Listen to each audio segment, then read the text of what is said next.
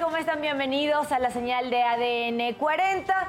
Es viernes, viernes 23 de diciembre. Yo soy Valentina Rodríguez. Yo soy Mara Durón y queremos invitarlos a amanecer bien informados. Estas son las noticias para despertar.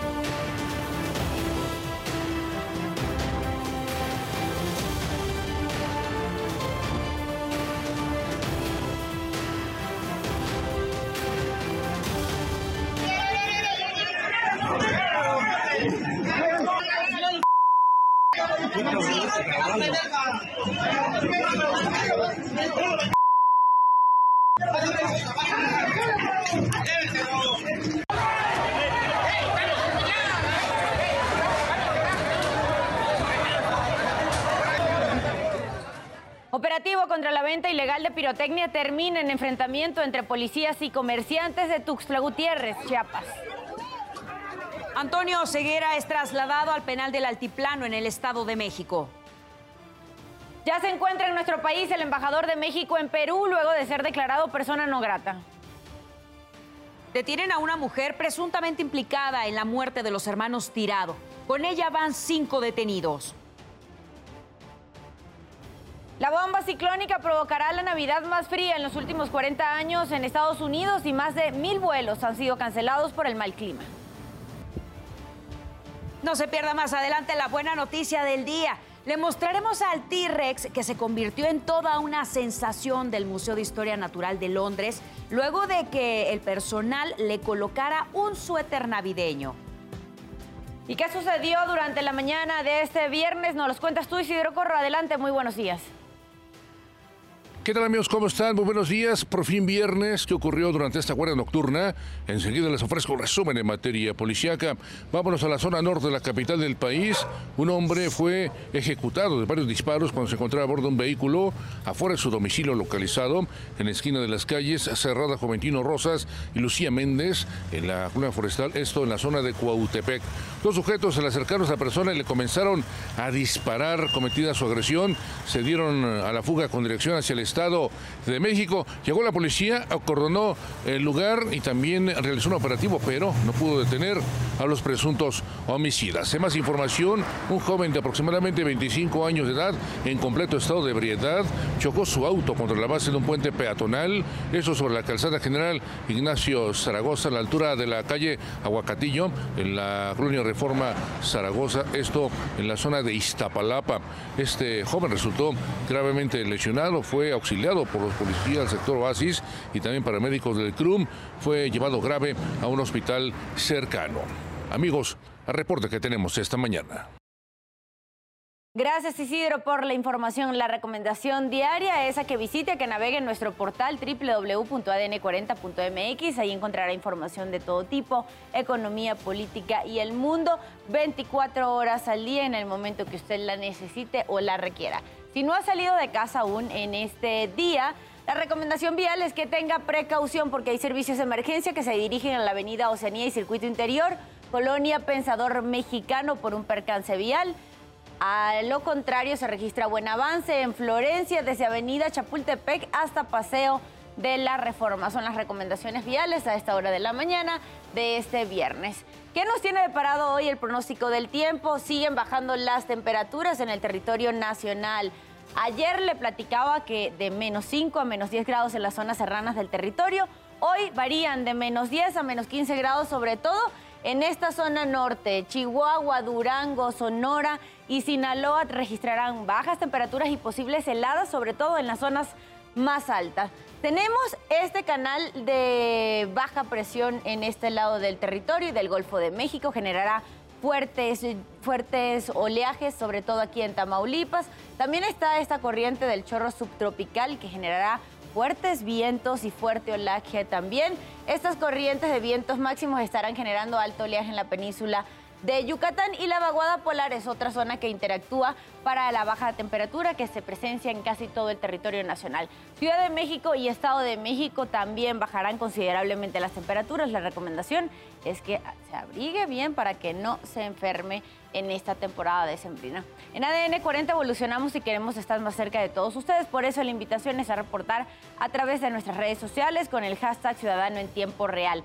Allí nos puede dejar denuncias, reportes o alguna situación que le inquiete. En redes sociales, de hecho, nos denunciaron este semáforo que ofrece poco tiempo para que los peatones crucen en la esquina de Avenida Universidad y Miguel Ángel de Quevedo. A las 12 del mediodía, Sara Uribe estará leyendo sus comentarios completamente en vivo. 5 de la mañana con 35 minutos. Pasamos a nuestro resumen informativo.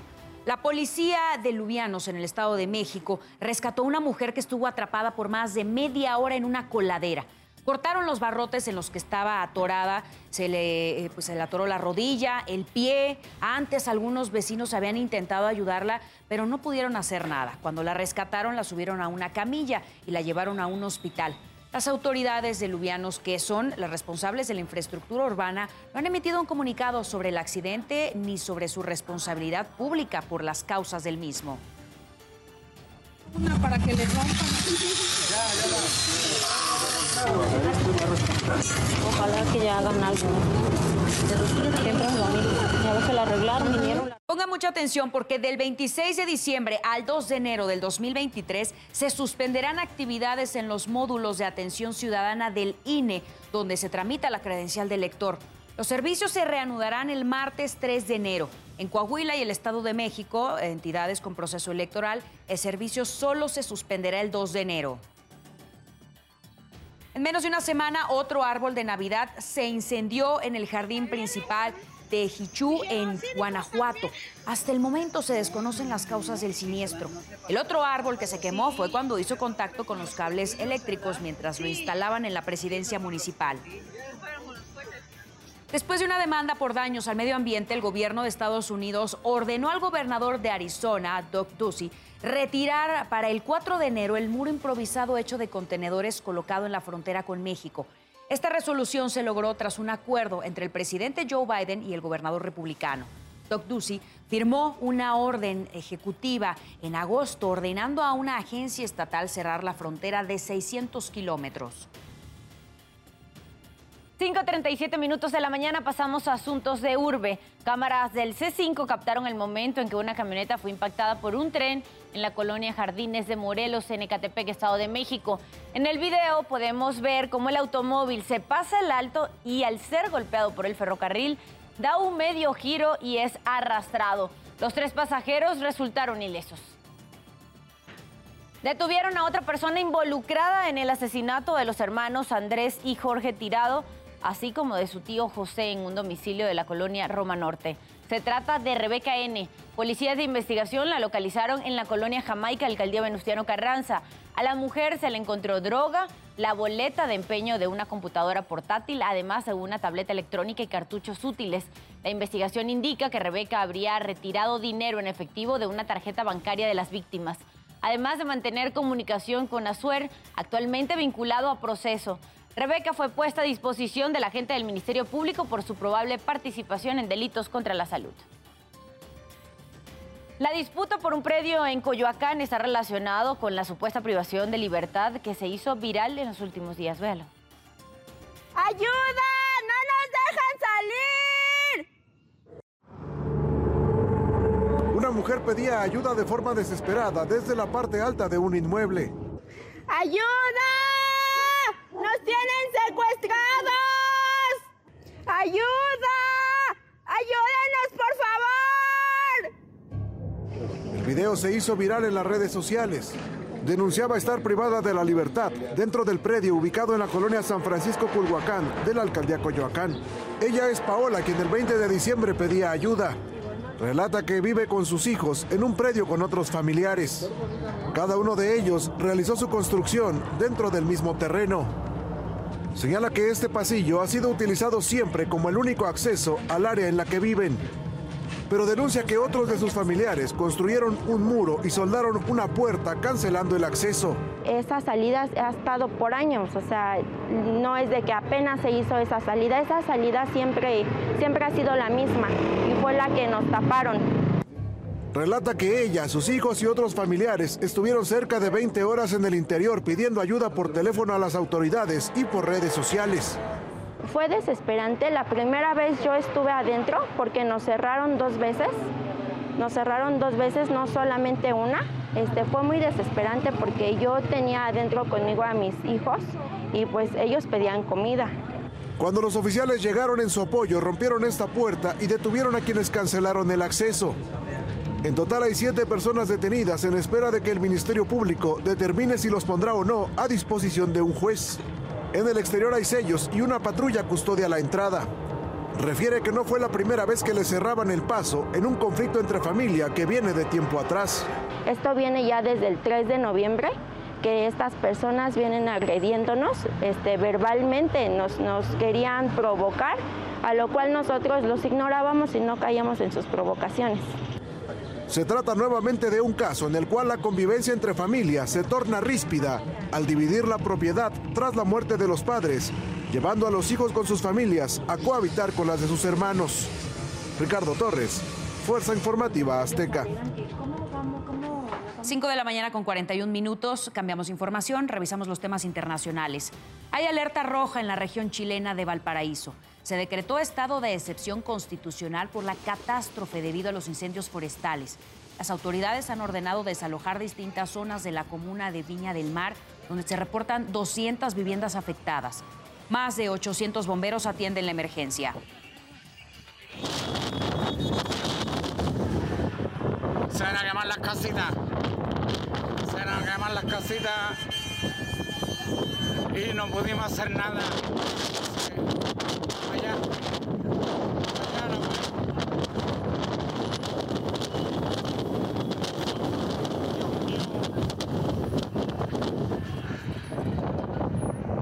Estados Unidos debe dejar atrás la polarización política y empezar el 2023 con un nuevo espíritu marcado por la bondad.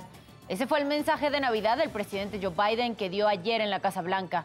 Biden expresó su deseo de que los estadounidenses puedan mirarse los unos a los otros y reconocerse como seres humanos en lugar de miembros del equipo rojo, en referencia al color del Partido Republicano o del equipo azul del Partido Demócrata.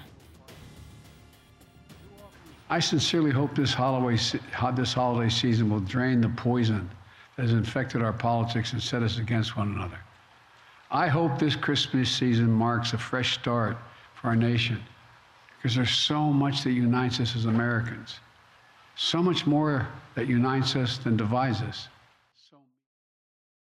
Los astronautas de la expedición 68 enviaron un mensaje para celebrar la época de Sembrín, la época navideña, desde la Estación Espacial Internacional. El encargado de dar el discurso fue el piloto Frank Rubio, quien habló en español para desear una feliz Navidad a todos. En el video también estaban presentes Nicole Mann y Josh Casada, así como Kiyoshi Wakata. Los astronautas se encuentran trabajando en la misión Artemis de la NASA, que busca realizar 200 experimentos científicos en seis meses. Feliz Navidad. Somos la Expedición 68 y desde la Estación Espacial Internacional queremos saludar a toda la comunidad latina y hispana durante estas fiestas. Una presión de Noruega busca esparcir el espíritu navideño entre los reclusos. Se trata de una iniciativa creada para que los internos puedan disfrutar de las celebraciones navideñas a pesar de no estar con su familia. Una de las actividades es producir su propio café y tazas que reciben el nombre de Estafé Café. Estos productos están en venta y son todo un éxito. Por ello, los reclusos trabajan todos los días para cumplir con la entrega de pedidos. Siste to ukene nå så har det vært rimelig eh, hektisk på kaffeproduksjonen. Og så har vi produksjon av eh, egne straffekaffekopper. Og de blir støpt i så steingodsmasse.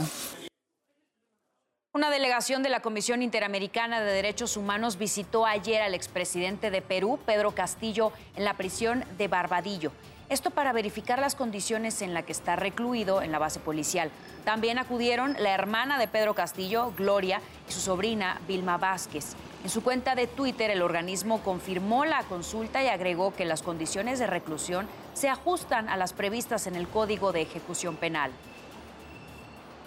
Estudiantes afganas lloraron al recibir la noticia de que no podrán ingresar a las universidades por órdenes del gobierno talibán. Entre gritos pidieron a las autoridades no quitarles la educación. Una carta dada a conocer por el vocero del Ministerio de Educación Superior ordena a las universidades que apliquen la prohibición lo antes posible e informen al ministerio cuando lo hagan.